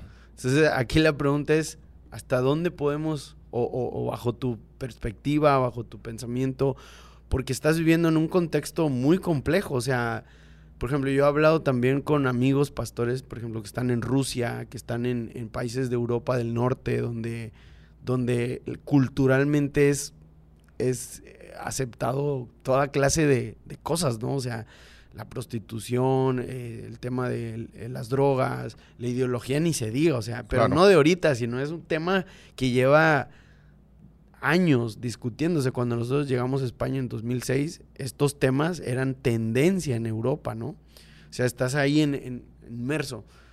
Entonces la pregunta es esa, ¿no? Es como, ¿cómo tú mides ese, ese parámetro o, o- o cuál crees que es la línea donde uno puede decir, eh, ah, me, me- me paro aquí, y quiero alcanzarte, quiero que te lleves el Evangelio, quiero que, que entiendas que Cristo te ama, que quiere transformar tu vida, pero, pero hay, hay ese, hay ese como que ese, ese punto, ¿no? Entonces, no sé si me estoy explicando. Sí, no sé o si sea, ¿cómo, cómo, a, a ver, creo que, creo que entiendo, pero, Y, y te, te lo pregunto también porque mientras, mientras tú eh, contabas tu experiencia de cuando estabas en el antro Ujú. tocando y, y- y pasó esta experiencia, yo doy una, una clase que se llama Tribus Urbanas, ujú, eh, la, la comparto en, en varios, en varias partes de México y analizamos las tribus urbanas, ¿no? Y, y una de las preguntas que siempre surge es ¿hasta dónde puedes llegar para ganar a una tribu urbana? Bueno, es que, o sea, lo- las cosas que son pecado también son muy claras. O sea, eh, pero, o sea, por, es que, por ejemplo, yo no, no creo. ¿Dónde estaría el límite, por ejemplo, para ti? O sea, ¿dónde estaría el límite? Si te juntas con, ponle, vas a predicar a un bar y vas con ese propósito, ¿cuál es el límite? Tú, o sea, tú, tú, tú, tú, mm, O sea, yo no digo, no, la Biblia no dice me hago borracho a los borrachos, ¿no? Para ganar. o sea, sí, o sea, sí, lo puedes agarrar y, sacarlo de contexto, ¿no? O sea, no me hago drogadicto para los drogadictos, no dice eso. Pero sí hay un aspecto cultural como para relacionarnos. Claro, claro. ¿Verdad? Pero creo yo que, oye, no, pues, oye, espérame, este, no te vas a ir a, meter a los prostíbulos, ¿verdad? Para ir a un ministerio prostíbulos para Cristo, pues no, ¿verdad? ¿Sí me entiendes? O sea... Eh, eh, prostíbulos anónimos. Sí, no, no, hay un ministerio que se llama Prostitutas para Cristo, ahí en Las Vegas, se llama Hookers for Christ. Wow. Este, es real eso, es verdad. Wow. Pero, pero, sí, o sea, yo creo que, que que... Oh. Más bien, a ver, espérame, o sea, creo que hay cosas que son pecado y hay cosas que nosotros hacemos pecado. Entonces creo que, que, las cosas que hacemos pecados donde nosotros nos preguntamos hasta dónde está bien. Claro. Eh, pero hay cosas, o sea, cuando le preguntan, ¿verdad? Y están en el concilio de, Jerusalén, eh, la conclusión que llegaron es tres cosas, ¿no? Uno, eh, obviamente porque le estaban cargando la mano, querían que se circuncidaran, ¿no? O sea, imagínate, o sea, imagínate, te tienes que al recibir a Cristo bautizarte y no nada más eso, no tienes que pasar por el quirófano y sin anestesia. O sea, no, o sea, imagínate, pues no, quién, o sea, y todos eran no judíos, ¿no? Entonces están poniendo una carga muy difícil. Entonces, tres cosas le dijeron. Uno, que se abstuvieran de, de toda este cualquier cuestión eh, sexual pecaminosa. Lo segundo es que de ahogado y lo tercero de eh, la comida a los ídolos, ¿no? Ahora, si tú analizas lo que viene ahí, lo, repite varias veces y después Pablo lo vuelve a enseñar otra vez eh, más adelante en Hechos. Sí, pero esas son las tres cosas básicas, ¿no? O sea, de, cualquier... Pureza sexual. Pureza, pureza sexual, este de ahogado y de a los ídolos. Pero cuando tú lees también las cartas paulinas, también Pablo les dice, oigan, pues si van a comer de los ídolos, háganlo con limpia conciencia. O sea, le está diciendo, ¿sabes qué? O sea, de las tres en realidad nada más la única que es así súper ley, las otras dos eran para no ofender a los judíos, pero la única que sí es así súper ley es de cuidarse de toda pureza, sexual. Entonces, yo creo que, que que básicamente tienes que vivir así.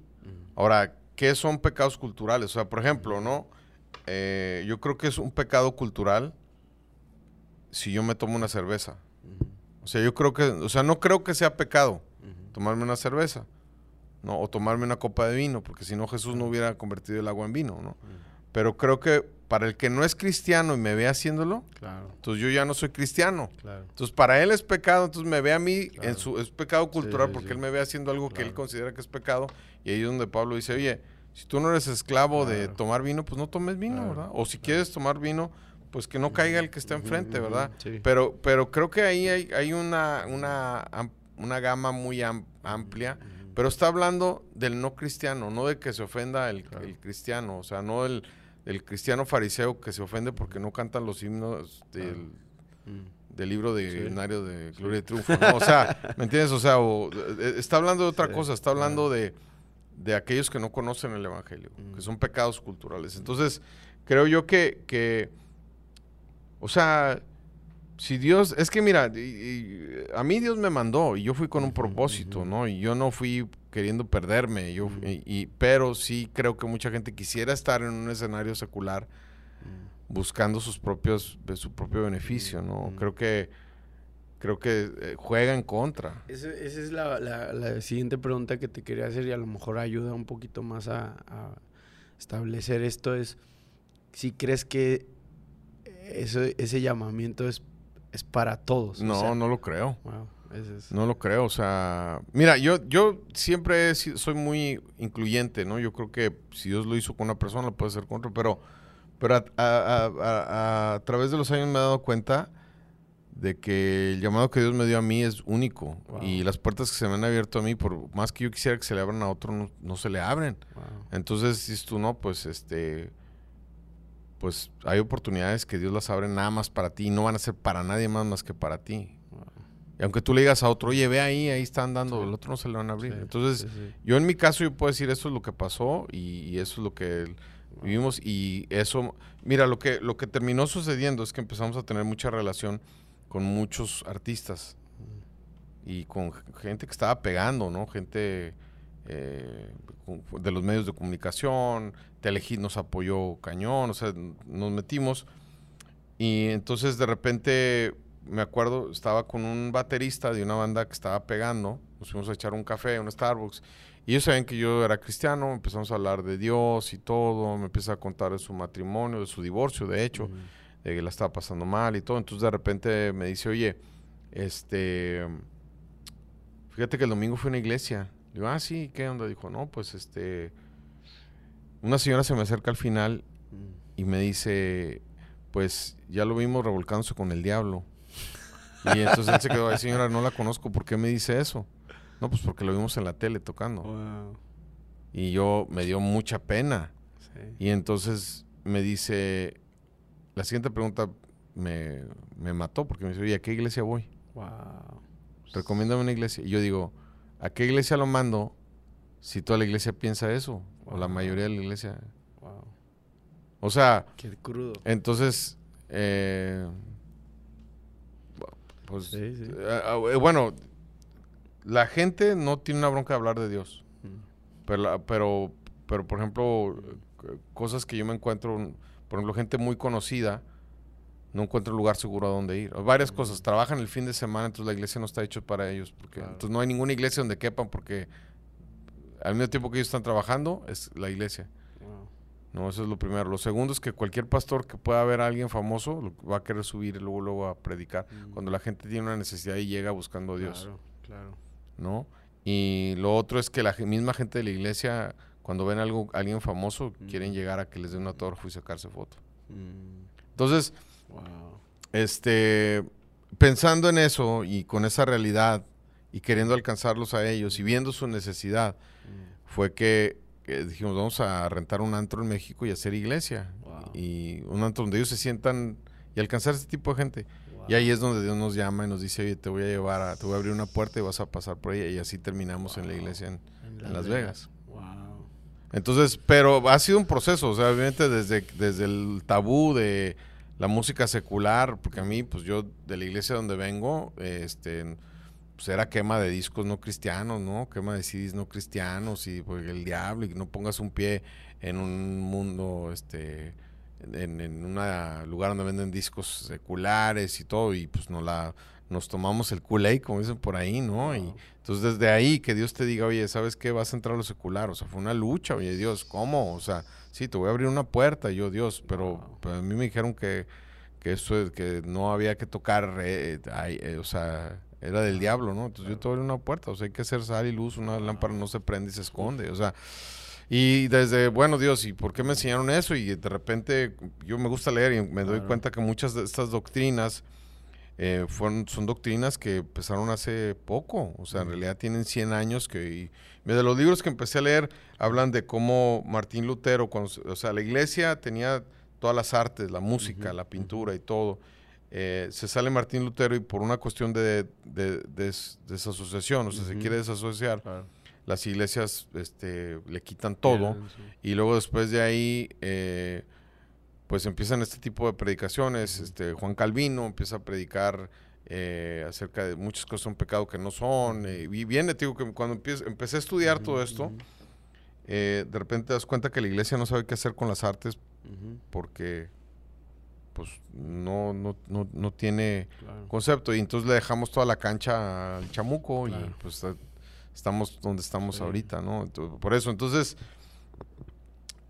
por ejemplo, cuando estaba yo, digo, ¿sabes qué? Sí, aquí no está Dios. O sea, yo sí decía, cuando andábamos tocando lo secular, porque pues, nos tocaba ir a bailes, nos tocaba andar en fiestas con otros artistas, porque organizaban las revistas, tenías que ir, o organizaba la radio, ibas y te topabas ahí a, quien quiera, los Tucanes de Tijuana, a los Tigres del Norte, a, que una a Margarita, la, la, la, reina de la cumbia, o sea, y estaban ahí todo, y pues tienes que andar ahí con ellos y pues tampoco dices, bueno, ¿qué, hacemos aquí? O sea, pero eh, obviamente que, que, hay una necesidad bien grande, ¿no? De, de, Dios en medio de todo eso. Y yo decía, es que sí, Dios no está aquí, Pero la razón que Dios no está aquí es porque sus hijos no están aquí. Wow. O sea, no- ¿cuántos cristianos hay aquí no se van a meter? O sea, wow, eh, digo, y, y es parte de, de- claro. obviamente que es, es e- esta es, es una lo que estoy compartiendo ahorita, obviamente que eh, te estoy diciendo que Dios me ha estado hablando desde hace 15 años Sí, para sí, acá, ¿no? Y es lo que la iglesia por eso estoy en la iglesia donde estoy, ¿no? Dios te preparó. Eh, Sí, pero, pero también, obviamente que soy una, una nada comparado con el... O sea, a veces yo digo, es que el mundo cristiano, el mundo cristiano es, es, es, el, es un... O sea, lo que la gente o lo que los mismos cristianos vemos es el marketing del mundo cristiano. Mm, O sea, hay una mercadotecnia, hay un, hay una... Entonces la gente se piensa que eso es el cristianismo. Mm, y piensa que realmente están pasando cosas, o sea, que están pasando cosas espectaculares con los conciertos tan grandes, que yo soy parte de eso, o sea, yo no digo que no, yo soy parte de eso, pero digo, no, espérame, hay mucho más gente perdida que los cristianos que nomás llegaron a cantar las mismas canciones cristianas, wow. ¿No? Entonces, no sé, o sea, mis conflictos en ese sentido, ¿verdad? Este, Mm, cómo alcanzar al mundo, ¿no? Eh, cómo, cómo poder llegar a mi- millones de personas. Mm. cómo- yo, yo no creo que nadie tenga la respuesta, pero son cosas que sí arden en mi corazón de decir, bueno. ¿por qué la iglesia a veces es tan irrelevante? O sea, y yo te digo, yo leo la, yo no estoy, yo no estoy contento con tener una iglesia de, de 30 personas y, y que es loable, ¿no? A veces no se puede otra cosa porque la misma gente no quiere, pero si una, la iglesia empezó con una, con una iglesia de miles, digo, ¿por qué no tirarle a eso? Aunque no lo logres, ¿verdad? O sea, tírale a la, a la- a la luna, pues alguna estrella te llevarás de paso, ¿no? Pero, pero, ¿por qué no tratar de alcanzar a la mayor cantidad de gente posible? ¿Por qué no? ¿Sabes que una, una escena que, que me marcó mucho? No sé si tú viste alguna vez la película de Stringer List, la lista de Oh, Stringer. claro, sí. Eh, sí, la escena donde al final, pues él estaba tratando de vender todo y luego al final llegan los judíos que salvó, ¿verdad? Y entonces él tenía un pin de los nazis y entonces él empieza a llorar. Dijo, si yo hubiera vendido este pin, Hubiera salvado a uno hubiera salvado a, a dos, si yo hubiera vendido el carro y empieza a llorar, híjole, o sea, a mí cómo, cómo me marca eso porque digo, oye, eh, o sea, ¿qué, qué tanto estamos dispuestos a alcanzar a otros? Wow. Y dentro de ese pin, dentro de ese carro, a veces el- el significa la misma iglesia, las maneras de ser iglesia, Wow. para poder alcanzar a otros. O sea, eh, digo, Sí. y no que, y yo- mira, yo soy pro iglesia, a mí me cae Ujú. mal la gente que habla mal de la iglesia, Mm. yo digo, la, todos, la iglesia va a ser siempre imperfecta porque Mm. somos un grupo de personas imperfectos, ¿no? Mm, Y nunca le tiro a la iglesia porque es la novia de Cristo. mm, mm. Pero a las formas, o sea, Claro. eh, eh, debe de haber otra manera de ser Claro, iglesia, ¿no? claro. Eh, debe de haber otra, otra forma para poder alcanzar la cultura, ¿no? Y no nada más simplemente para, para ser cool, sino Mm. para cumplir el propósito, ¿no? O sea, y vuelvo a lo mismo, si la misma iglesia, el mismo modelo, la misma manera de iglesia es el impedimento para alcanzar a otros, pues entonces hay que, hay que, hay que examinarlo, decir, ok. ¿cómo puedo ser efectivo? ¿Qué de lo que estoy haciendo lo tengo que dejar de hacer porque no Ujú, funciona? ujú. Ya, ya no funcionó en su momento, ya no funciona hoy. Mm. Este, no sé, o sea, es como Mm. que ese es mi, mi, Mm. mi, mi pensamiento y, y creo que, bueno, la, eh, la iglesia en donde Mm. estoy es el pensamiento que, que tiene en inglés, ¿no? Entonces, para mí ha sido también como que ir a aprender y que no estoy también loco, ¿no? O sea, es, bro, hablar contigo es como una catarsis, o sea, es una mezcla de pensamientos que siempre los has pensado, pero no los puedes plasmar de la manera más correcta, pero tu vida, tu, tu trayectoria, todo, o sea, como dices, te estoy contando 15 años de mi vida para llegar a este punto. Se me venía a la mente una frase de una, una de las mejores películas de del personaje de Batman, la, la de la, el- creo que es el Caballero de la Noche.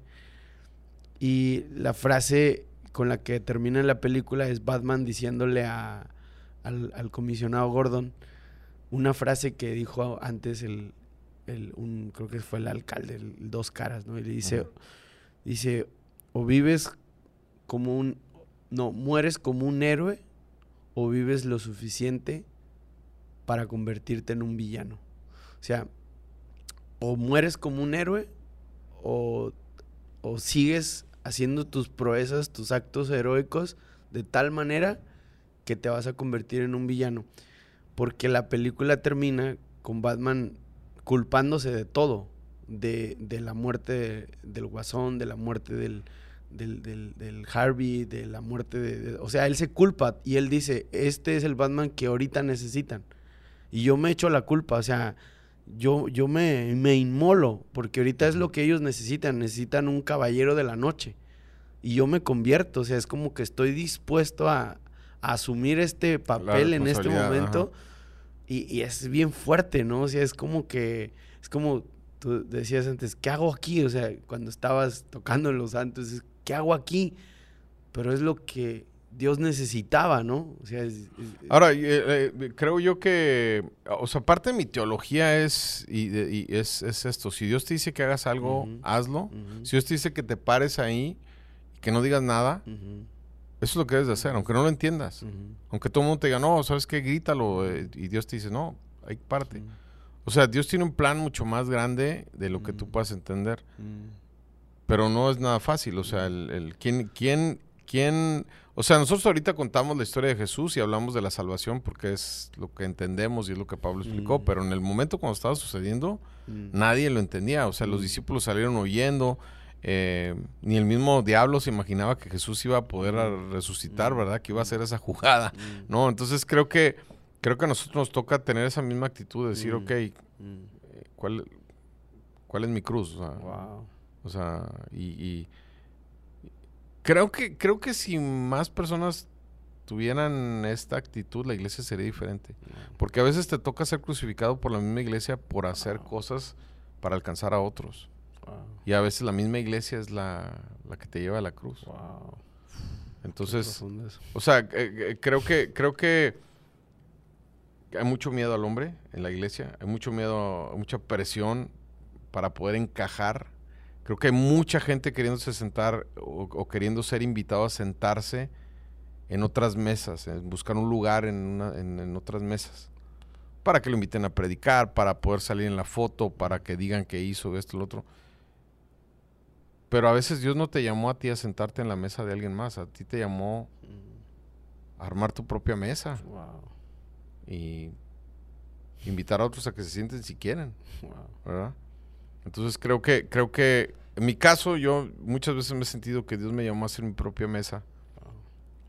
Porque es raro lo que hago, o sea, es raro lo que hemos hecho. O sea, y, digo yo, eh, como yo te digo, yo, a mí yo respeto, cualquier persona que me diga, ¿sabes que Dios me llamó a ser pastor? Yo respeto cualquier, o sea, yo respeto la iglesia, aunque no la entienda a veces, aunque no esté de acuerdo, digo, ¿quién soy? O sea, una, o sea, es como que parte de mi bandera al caminar, yo mi propio caminar y hacer lo que Dios me dijo, es cuando está este es Pedro, que resucitó Jesús y están en la orilla, ¿verdad? Y que están comiendo y, Jesús está con Pedro, me amas, Pedro me ama, sí, Señor, tú lo sabes, ¿verdad? Entonces, cuando se acaba esa conversación, voltea a Pedro y le dice, voltea a ver a Juan y dice, ¿y, qué con este, no? Y entonces la respuesta de Jesús, bueno, y si yo quiero que este, pues, se queda hasta que yo venga a ti, ¿qué? ¿No? Entonces, cuando siempre no estoy de acuerdo con alguien que hace algo, eh, que no está de acuerdo cómo hace el ministerio, no me gusta la música y todo, a mí qué va, o sea, a mí me toca hacer lo que a mí me, o sea, yo no sé lo que yo estoy haciendo, pero es Jesús, te, diciendo, ¿sabes qué? Pues si yo lo voy a usar a ti, ¿qué? ¿No? Tú, tú sígueme. Entonces, o sea, eso es, parte como de mi filosofía en la vida. Cuando no entiendo lo que alguien más tiene, pues, puedo usar a cualquier persona. Hace poquito estaba leyendo un poco acerca de la, la el momento donde Jesús entra a la casa del, creo que es un, no sé si, no me recuerdo si es publicano o fariseo, uno de los dos. Y llega la, la prostituta, ¿no? A lavarle los pies, a llorar con, a los pies de Jesús. Y estaba leyendo varios, varios comentarios al respecto porque decían que fue una escena muy incómoda, muy, muy incómoda. Inclusive un comentario que leí decía que era una escena como, como un tanto sensual en el aspecto de el momento. Dice, porque en la antigua eh, eh, en, en esta eh, sociedad no era como que se sentaban en mesas con sillas, sino que estaban acostados, ¿no? Entonces Jesús estaba recostado, este, el publicano estaba por allá y había gente y de repente una prostituta viene y se para atrás de Jesús y le toca los, o sea, como que todos los elementos Ajá. de esa escena no son, no son normales. Dice que la mujer trae el perfume y el comentario decía que el perfume era, era lo que la mujer se ponía cuando estaba con otros hombres. O sea, era el aroma del prostíbulo. Yo estaba leyendo y estaba, y mi mente estaba como, como explotando. Dice el- que el perfume era el perfume que la mujer se ponía cuando otros hombres estaban con ella, que era el olor de- de- de- del pecado, por así decirlo, ¿no?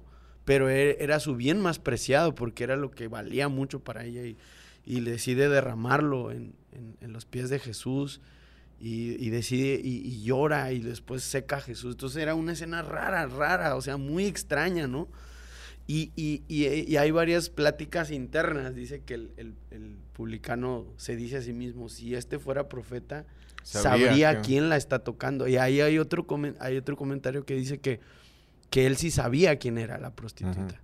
Y ya, digo, eso obviamente que es, es cosecha del, del comentarista, pero dice que probablemente o era familiar del publicano, la prostituta, o era su propia prostituta. O sea, era algo muy fuerte. O sea, y cuando unes todos esos elementos, la escena se carga más y... Y entonces dice que Jesús eh, la, la mira y mientras mira a la mujer le habla al publicano. O sea, es, un- es una cosa bien, bien fuerte. Pues dice, mientras Jesús la miraba a ella, o sea, no, no le habla a él y luego, le- no, sino que la está mirando como diciéndole, mírala. Tú no la estás mirando. Para ti solo una prostituta. Desde que llegó tú la juzgaste, la señalaste. Ella no es persona para ti, solo es una prostituta. Y la, y la mira y le dice, mírala. Entré en tu casa y no me lavaste los pies. No me diste ni la cortesía más básica de la cultura hebrea, ¿no? Y ella no ha dejado de llenar mis pies con sus lágrimas. Y empieza a describir todo lo que... Y la pone como un ejemplo de cómo debería de ser una persona que, que se rinde y presenta adoración. Y ya es algo bien fuerte porque Jesús está poniendo a una mujer prostituta Bueno, como eh, un ejemplo de... Pero de- te, te digo, eh, por ejemplo, eh, o sea, románticamente suena muy chido, pero ya cuando lo haces en la práctica Claro. es raro para la gente. Te- te- y te Claro, cuento porque sí. nosotros somos una iglesia que habla de la gracia, sí. eh, totalmente, ¿no? Entonces la gracia radical le- le- es parte de nuestra enseñanza. Ven así como eres, no importa en qué pecado estés, Jesús no quiere que te quedes, pero así te eres aceptado, ¿no? Es Mm. parte de la gracia. Eh, no quiere que te quedes como estás, pero... Mm. Lo que sí es que, este, te pongo un ejemplo, Claro. ¿no? Y, y cosas que obviamente que yo he ido ap- aprendiendo. El, el pastor principal de ahí de, de la iglesia es una mega iglesia donde estoy, ¿no? Es una, antes de la pandemia eh, había más de 20 feria mil personas Wow. ahí, ¿no? Entonces, eh, he aprendido muchísimo y el mero mero es de mi edad. Tiene, tiene mi- y somos los más viejos en la organización, los, Wow. los otros pastores están más jóvenes y eh, hay, hay el, eh, son dos, ¿no? Y uno de los meros meros tiene 10 años más que nosotros, que es el, el cerebro de todo. Pero bueno, eh, me acuerdo que el primer domingo que llego, llego y está estacionando carros eh, un cuate con un chaleco, pero está fumando afuera. Entonces yo en mi mente yo digo, bueno, pues no va a ser cristiano porque pues, está fumando, ¿verdad? Entonces me voy a comer con, con, con Jot y entonces estamos ahí y yo le pregunto, oye, le digo, ¿y los que estacionan carros son voluntarios, son pagados? Digo, no, son voluntarios. Me dice, ¿por qué me preguntas? Le digo, no, pues nada, es que vi fumando a uno y se me hizo raro. Y me dijo, sí, dijo, es que no nos vamos a esperar a que dejen de fumar para que reciban a Cristo. Wow. Es más fácil que reciban a Cristo y después dejen de fumar. No, pues me dio un, un, este, un- una cacheta con guante blanco. Pero después tuve mi propia experiencia, ¿no? Con, con una persona que se llama Jesús. Jesús, Mm. ¿tú sabías que llegaba a la iglesia? que por cierto, digo, eh, eh, es una persona ya grande, o sea, eh, pero Jesús, tú sabes que iba a la iglesia porque donde llegaba olía cigarro, así penetrante, o sea, sabías, llegó Jesús porque Mm. a lo lejos Mm. olía, ¿no? Mm, Donde se sentara, entonces, la historia de Jesús es que él era, había tenido muchos giros negros acá en México y relación con Playboy y con todo. Y pues malos negocios, eh, alcohol y todo, pues lo perdió todo y terminó en Las Vegas. Entonces, mm. ya cuando lo conozco yo, pues ya está ya en una situación difícil. Entonces, pero llega y se sienta, o sea, se sienta ahí, yo, ok, ta- que prefiero mejor que se siente. Entonces un día llega, me dice, pastor, quiero hablar con usted, ok, y me, me hace a un lado y saca una cajita, dice, quiero, quiero por esto, ¿no? Y la cajita eran unos parches de nicotina Mm, para dejar de fumar. Dijo, es que yo fumo desde los 13 años y no puedo dejar de fumar. Digo, ¿puedo orar para, pues, para que me funcione, no? Y pues oré por los mm. parches de nicotina, ¿no? Y, Wow. y- y se fue. Entonces, eh, Mm, yo me quedé pensando, ¿sabes qué? Probablemente mm, se va a morir luchando con el cigarro. Wow. A lo mejor se va a morir con Cristo, pero se va a morir luchando con el cigarro. Entonces, cuando tú tienes una iglesia Mm, donde hablan mucho de la gracia, donde dices, ¿sabes qué? Ven cómo estás y todo, y empieza a llegar gente que anda con drogas. Llega el esposo con la otra, no con la de veras. De lejos parece una iglesia light. No, es que los dejan hacer lo que sea, pero no, la realidad es que no. La realidad es que llega así como estás y escucha el evangelio y en algún momento algo te tiene que hacer clic y decir, oye, estoy, estoy mal, tengo que, que cambiar. Wow. Pero por eso te digo, Sí. en, en teoría se escucha muy bien, Sí, pero ya en la no, práctica, o sea, es- cuando tú lo tratas de hacer, Claro. y Es cruda. sí, no, no. Y digo, ya para ir finalizando, porque ya creo que estamos superando la hora y media. este. Una de las cosas que me llama mucho la atención del ministerio de Jesús es cómo se, se desapega de la predicación a los, a los judíos este, celosos, recalcitrantes de la ley. Cuando él les predica que él era el Mesías y lo quieren Claro. asesinar, ¿no? Y a partir de ahí Jesús se vuelca a la predicación a, a- Afuera. afuera, a, A o sea, enseñar. a la gente común. Y el método que usa es la, la parábola, ¿no? Claro. Y la parábola era como el método... eh, Que sigue siendo, ¿no? Exactamente. Entonces, eh, y está asociado, o sea, ves a Jesús hablando con los publicanos, con, con las prostitutas, Claro. haciéndolo de una manera tan natural y, y- y yo siento que ahí, ahí radica el, como que el corazón de Jesús, ¿no? El, el amor por las personas que están en situaciones eh, de vulnerabilidad, pero tienen el deseo de transformación. Y creo que a lo mejor muchas veces ahí ha estado, es como que el... De hecho, es, es un debate teológico, ¿no? O sea, ¿qué es antes? Eh, primero es la salvación, luego viene la- la santificación, eh, luego viene este... O sea, el, to- todo, por ejemplo, el- lo, lo que dice el apóstol Pablo en, en Romanos 8 y 9 con respecto a, a cómo, cómo se produce la salvación, ¿no? Y, y es un debate eh, teológico de, de años, ¿no? Pero, pero lo real, lo que yo puedo ver y también lo que yo he podido experimentar, es que a una persona Dios la puede cambiar radicalmente de Claro. la noche a la mañana. O sea, de una forma casi sobrenatural, en el sentido de que dices, wow, o sea, yo he oído testimonios de personas que, que de la noche a la mañana dejan el tabaco, dejan las drogas, Claro. o sea, pero hay otras que no. Bueno, pero, pero yo creo que son los menos, man. O sea, yo creo que la mayoría de nosotros seguimos batallando con la Coca-Cola, los M&M's, el chocolate, ¿me o sea, o sea, de- de- creo que creo que es un proceso de obediencia, de, de entregar y, y yo creo en yo creo en los testimonios de poder, pero también creo que el el cuando tú escuchas un testimonio de poder de cambio y es todo lo que hay, la gente se siente mal porque piensa, bueno, ¿y por Mm. qué yo no puedo dejar la Coca-Cola? Yo no puedo dejar, ya este Dios lo cambió y el- pero la realidad es que eh, la condición humana del pecado, pues siempre va a estar ahí. Vamos a tener que luchar con eso. Vamos a tener, o sea, no hay nadie que no diga, no, no voy a luchar con el pecado. Tienes que luchar y, y eso es parte de. Totalmente. Sí, no, no, no, es, algo muy, muy sorprendente. Y creo que esta generación de, de jóvenes, adolescentes, necesitan un acercamiento a la gracia en relación a, eso. O sea, a entender que Dios te quiere, te ama, te quiere transformar y tienes que entrar en el proceso de Dios. Y el proceso de Dios puede durar toda la vida. No, de hecho dura toda la vida. O sea, digo, nadie, por más que tú crezcas espiritualmente y por más que tú ores y lees la Biblia, el día que te descuidas, termina siendo tontería y media, ¿no? Y Dios aún te puede perdonar y todo, pero eso no quita la tropezada que te metiste. Sí, no, no, no. Es, es, algo interesante porque también siento que eh, la realidad que vive, en la que vive esta, esta generación es, es fuerte. O sea.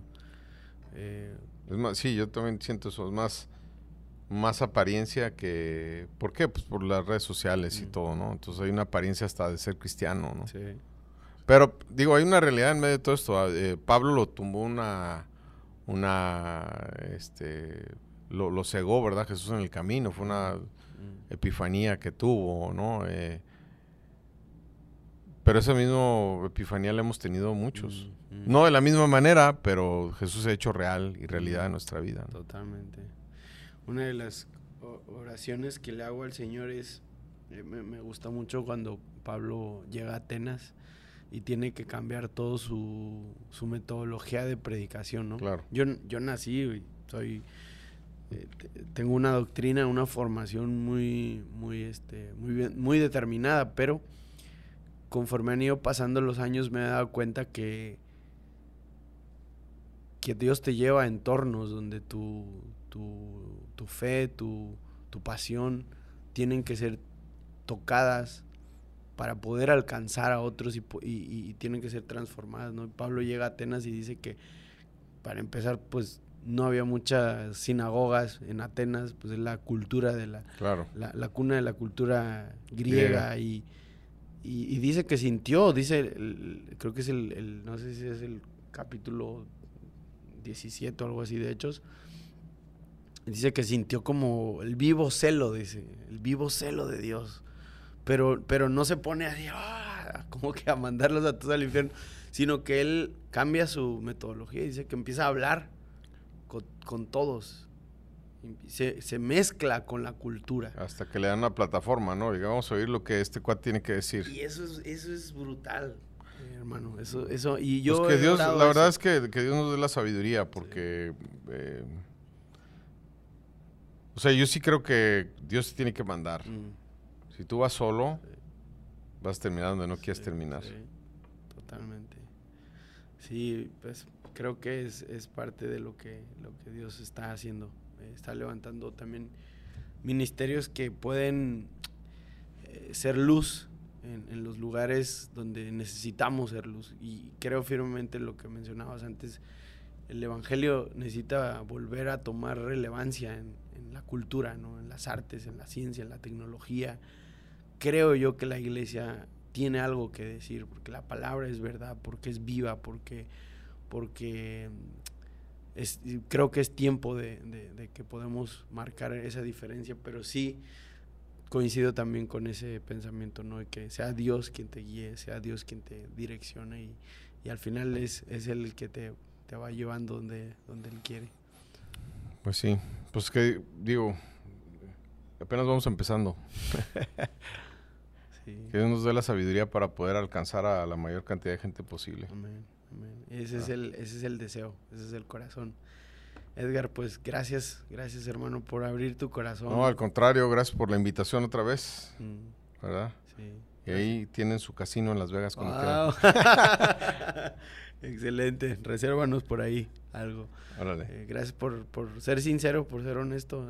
que valoro mucho y, atesoro mucho este tiempo contigo, que abras tu corazón, que lo expongas y sé que van a, va a haber muchas personas que van a ser bendecidas por, por este episodio de este podcast. No, gracias, gracias Mike. Gracias hermano. Amigos, pues muchas gracias por haber estado con nosotros en este episodio. Como ya lo pudieron ver, es largo, pero creo que vale su peso en oro cada minuto. Así que tómense el tiempo de escucharlo hasta el final, sea que estén donde sea, en el gimnasio, corriendo, en el trabajo, de camino a algún lugar, en el coche. Si no lo terminan todo de un jalón, pongan pausa y luego eh, continúenlo. Como siempre les pido su apoyo para compartirlo en sus redes, en las historias, donde quiera que ustedes crean que este episodio puede ser eh, de ayuda para alguna persona, compártenlo. Así que que Dios les bendiga y nos vemos en el próximo episodio.